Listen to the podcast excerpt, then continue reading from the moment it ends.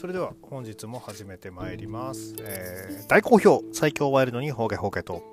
この番組は多感な時期にプロレスと最強スーパープロレスファン列伝に出会ってしまったハッスルジョボが長い年月を経ていろいろ悟ったつもりで全く悟れていないプロレスのあれやこれやについて好きに喋ってしまうポッドキャストです、えー本日、えー行われました。本日、えーお話ししますのは、えー11月23日え大阪エディオンアリーナで行われました、え全日本プロレス2021世界最強タッグ決定リーグ戦、えこちらのですね、えー模様についてレビューを行っていきたいと思います、えではまず、え第1試合、え田村段 VS えー藤潤、えこちらですね、えなんと2分59秒横入り式エビ固めで、えー田村段選手が勝利を収めております。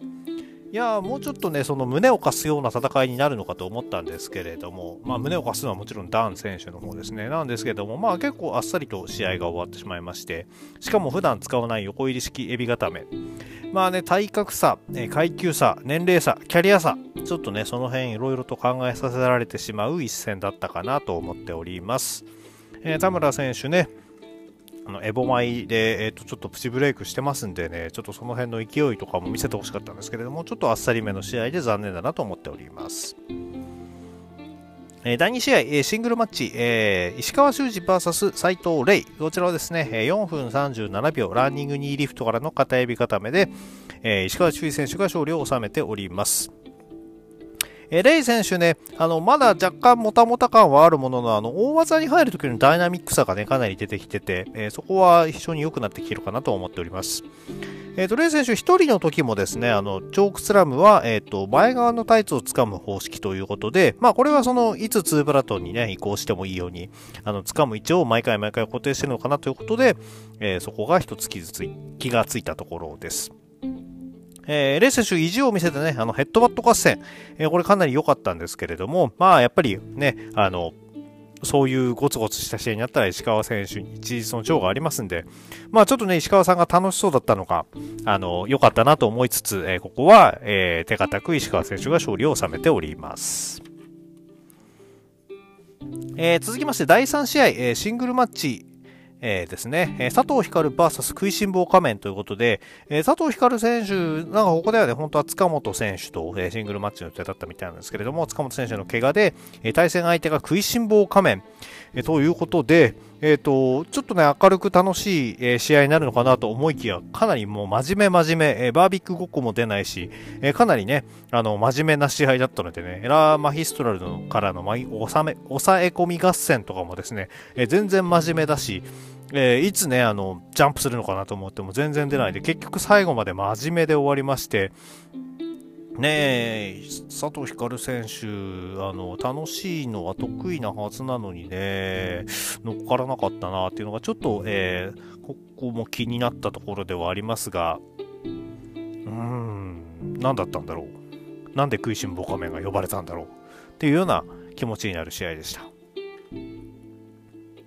えーでは第4試合ですね、6人タッグマッチ、えーこちらは、えージェイク・リー、田尻、大森北斗 VS 岩本浩二、本田隆起、ブラックメンソーレです。えー試合は7分48秒無双一戦からの片指固めで、えー大森北斗選手がブラックメンソーレ選手を破っております。えーここもですね、まあ、ブラックメンソーレ選手に大森北斗選手が勝つのはもうちょっと当たり前になってきてるのかなっていう部分があります。えーただ、えーと、ちょっとこの試合はですね、えっ、と、なんか印象に残らないというか、まあ、試合時間短かったのもあるんですけれども、まあ、本田選手が頑張ってたのはよくわかるんですけれどもね、えっ、と、ブラックメンソーレ選手の、えー全然頑張らなさ、そして、えっ、と、岩本選手の何もしなさっていうのがですね、ちょっと目立ってしまったかなということで、なんかちぐはぐな感じ。ここまでね、ちょっとその第3、第4となんとなくちぐはぐな感じが続いた、えっ、と、一戦となっており、あの、し、ね、大会となっててですね、うん、なんだかなっていう、まあ爆発をね、ちょっと取っておきたいという気持ちもわからなくはないんですが、ちょっと引っかかる試合が多かったかなと思っております。第5試合、えー2021世界最強タッグ決定リーグ戦 C ブロック公式戦30分一本勝負は、えー、と吉立立花聖吾の吉立キングダム VS、えー、長井光レオナの、えー、とドラディションです。えー、が、えーと、この試合ですねあの休憩後だったんですね。それでその休憩入ってる間画面ずっと流しっぱなしにしてですねあと耳だけでこうずっと待ってたんですけど全然試合始まんねえなと思ってねおかしいなと思ってリロードしたらもうとっくに始まっててですねえっ、ー、ともう試合の後半からしか見てなくてまあ別に見直さなくていいかなと思ってですね、えー、後半から見てたんですけれどもそしたらですね最後なんかのその吉田選手とえーと、レオネ選手がね場外で揉めてる間にですね場内の方からすげえ声聞こえててですねあの立花選手の悲鳴すげえ聞こえてるのにカメラが全然追わなくてですね。でそれであのカンカンカンってなってええー、と思ったらねリング上で永井選手があのストレッチプラム決めてよし立花選手からギブアップ勝ちを収めてるっていうところでですねこれなんだよと思って。ちょっとかなりですねまあもうまあいいやと思ってもう見返す気もないんでいいんですけどちょっとねこのカメラワーク、まあ、この日に限らず、ちょっとカメラワークもね、あのいまいちな時があって、これ、例えば実況とかあったらね、多少は良かったのかもしれないですけど、この日なぜかね、あの実況解説すらなくてですね、うん、ちょっとここまでかなり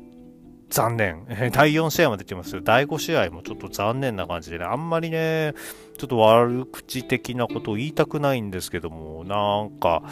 いまいちパッとしないような、試合でした。えー、この試合の結果をもちまして、えー、吉田立花聖吾は、えー、3敗0点で、えー、リーグを終了しております。長井光也レオナ組は、えーと、初勝利1勝1敗2点ですね。では参りましょう。えー、第6試合、2021世界最強タッグ決定リーグ戦 D ブロック公式戦30分一方勝負。えー、こちらは、えーと、大森高岡高勇のアクスボンバーズに、えー、挑む、えー、対、えー、土井浩二熊嵐です。えー、こちらは12分30秒、アックスボンバーからの片指固めで、えっ、ー、と、えっと、あれ、大森さんが、えっ、と、熊谷選手から勝利を、えっ、と、収めております。あれ、俺、自分が記録した時は小高選手が勝ってることになってるな。違いますね。えっ、と、確か大森さんが取ってました。えっ、ー、とね、土井君はあのゲットワイルドポーズでね、あの大森さんを挑発したりとかね、また大森さんもね、あの珍しいコブラツイストでね、あの熊原選手をこう締め上げたりとかということで、あの試合としてはそのいつもとはやっぱりちょっと違った形で、えー、進んでて、ここからね、あのだいぶ面白くなってきたかなと思っております。えっ、と、イサミ選手のアックスボンバー連打とかですね、まあこう、普段ね、あんま使わないでしょうから、こういうところであのアックスボンバーズの絆というのを見せてくれてたのは良かったです。えー、ただですね、えっ、と、それに、えっ、と、全然、えっ、と、熊嵐選手がね、アクスボンバー連打、えー、効かないよって言って、じゃあもう一回って言って走ったかと思いきや、その、フェイントをかけて、えっ、と、場外の、土井選手に、えー、トッペせトッペを食らわしたりとかですね、勇選手かなりあのいい動きでしたね。で、あの、最後はですね、あの、熊原選手と大森さんがこう残ったわけですけれども、えっ、ー、と、勇選手のミサイルキックアシストもあってですね、アクスボンバーがズバリ決まりまして、まあ、ここでね、あの、ドイックマ勝っておけば、えっ、ー、と、かなり、えっ、ー、と、有利な状態で、えっ、と、名古屋大会に進めたんですけれども、ここで1勝1敗で2点ということになってしまいましたので、えっ、と、次の勝利はもう必須という状態です。えー、逆にアクスボンバーズはね、ここ1勝なんとかしましたけれども、えっ、と、2敗しておりまして2点で終わっておりますので、えー、残念ながらここで敗退が決まっております。まあ、あの熊原選手と大森選手って言ったらね、あの熊原選手があの王道トーナメントの決勝で当たりたい相手としてワイルド大盛りっていうことを言ってましたんでね、あのこれを機にですね、どっかであのシングルマッチ組んでもらうっていうのもですね、えっ、ー、と、面白いんじゃないかなと、えー、2人のね、ゴツゴツしたぶつかり合い、えー、ワイルドなぶつかり合いをですね、どっかで見せてくれたら、えー、情報的にはめちゃくちゃ嬉しいです。えー、では、えー、第7試合ですね。えー、2021、えー、世界最強タッグ決定リーグ戦 A ブロック公式戦。えー、こちらは、えっ、ー、と、諏訪間足野翔太郎 VS、アブドーラ小林ドリューパーガーということで、えっ、ー、と、無敗の、えっ、ー、と、大日本選抜アブドーラ小林ドリューパーガー組だったんですが、えっ、と、入場してきた時点でアブドーラ小林選手が、え大流血。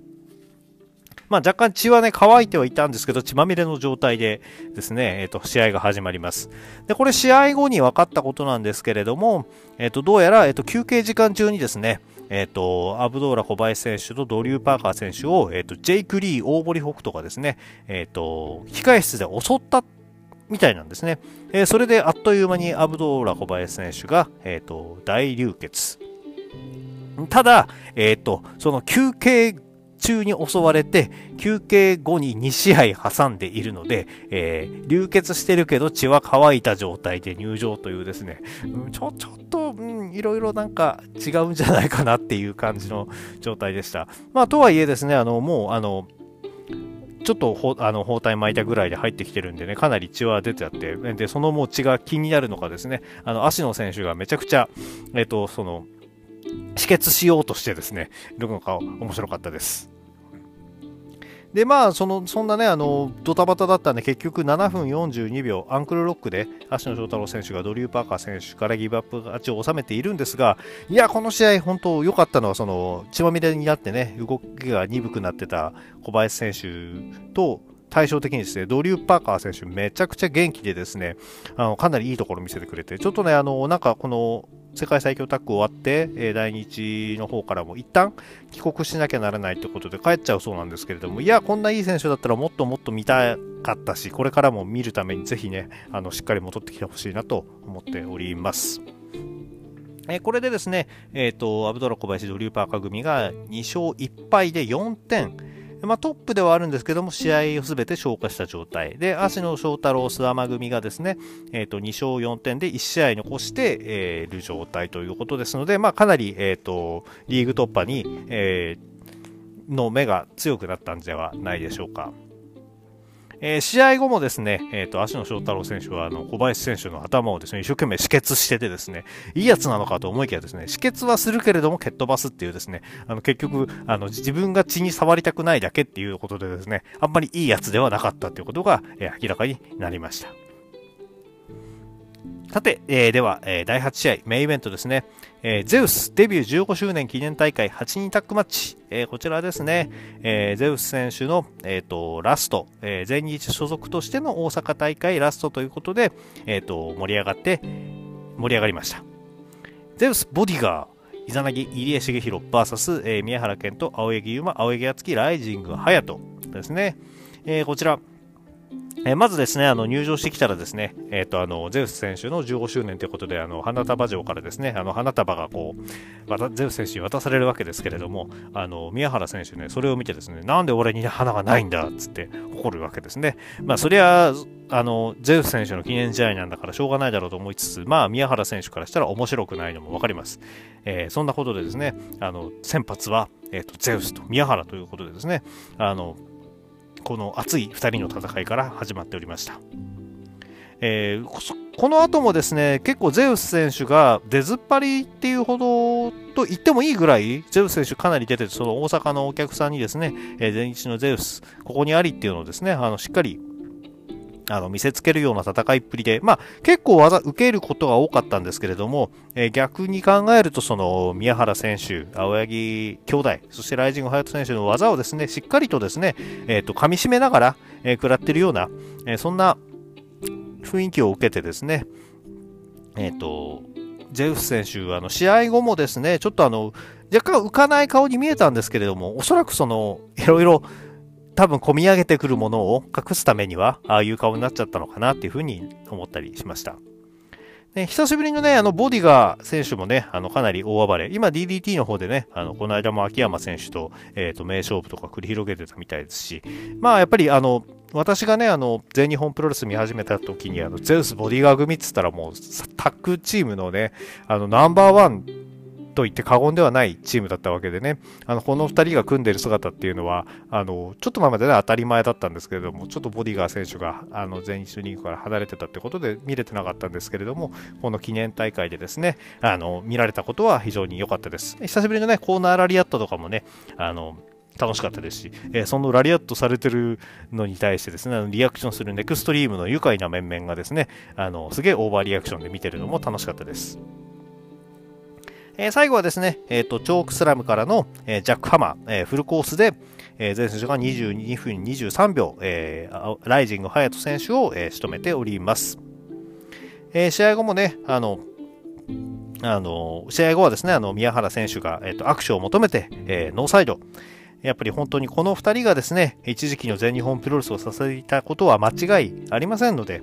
えー、全日を離れるということになってもですね、えー、これからもあの、ぜひ全日に上がり続けてほしいなと思っております。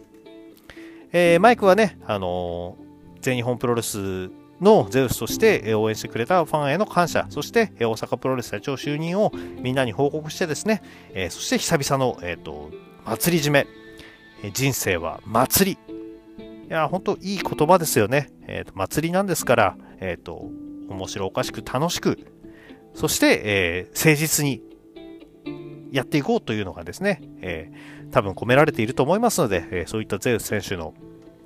えーですね、人柄もね、現れているこの決め台詞で、この日は、えー、終了した試合。まあ、結局、最初の方、ちょっと前半とかね、あの結構文句ばっかり言ってましたけど、まあ、最後、ゼウス選手の笑顔が見入れたら、もうそれでいいやっていう感じになったんで、やっぱり、えー、ゼウス選手の、えー、素晴らしさっていうのがですね、えっ、ー、と、わかる、いい試合だったと思います。そんなわけで、えー、世界最強、えー、2021世界最強タッグ決定リーグ戦もいよいよ残すところ、えっ、ー、と、2日、2大会ですね。えっ、ー、と、A ブロック、えー、可能性が残っているのはというか、まあ、もうほぼ突破決まりなのが、えっ、ー、と、足野翔太郎、えー、諏訪間組ですね。えここが、えっ、と、ジェイク大森北斗組を残して、え4点。えジェイクリー大森北斗組は勝ち点が、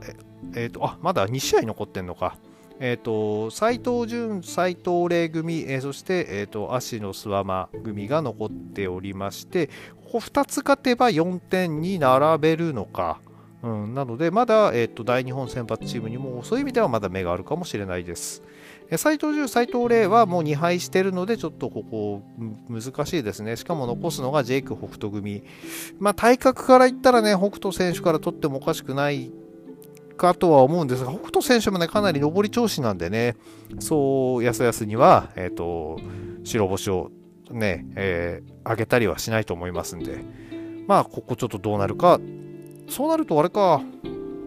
やっぱり28日の、えー、ジェイク・ホフトと、えっ、ー、と、スワマーシの暴走スープレックスで、えっ、ー、と、どっちが、どっちかが勝てば、えー、決勝に進めるっていうような状態になってくるんですかね。えーと、B ブロックの方も、えーと、2試合、B ブロックが2試合残っておりまして、えーと、名古屋では、えー、田尻スペルクレイジー VS イザナキデビル紫というもうわけのわからない試合が残っております。えー、どちらも0点なんですが、えっ、ー、と、デビル、紫イザナギ組の方は、え、ー、と、無効試合、両者リングアウトの、え、ー、と、無得点試合っていうのもあっての0点。まあ、さすがにここはね、田尻スペルクレイジーきっちり仕留めてきそうな気がして、そうなると11月28日の小田原でですね、えっ、と、宮原健と青柳優馬 VS イザナギデビル紫っていうのが残ってるんですが、まあ、もしもですね、ここでまた無得点とかやるとですね、なんと、えっ、ー、と、T ホークエルリンダ番組とですね、並んでしまうということで、まあ、時間切れまでこのね、2人と戦うっていうのも大変ですけども、なんとかね、時間切れ以上まで持ち込みたいところではある、このネクストリームの2人です。まあ順当にいけば、ここは勝ち上がるかな。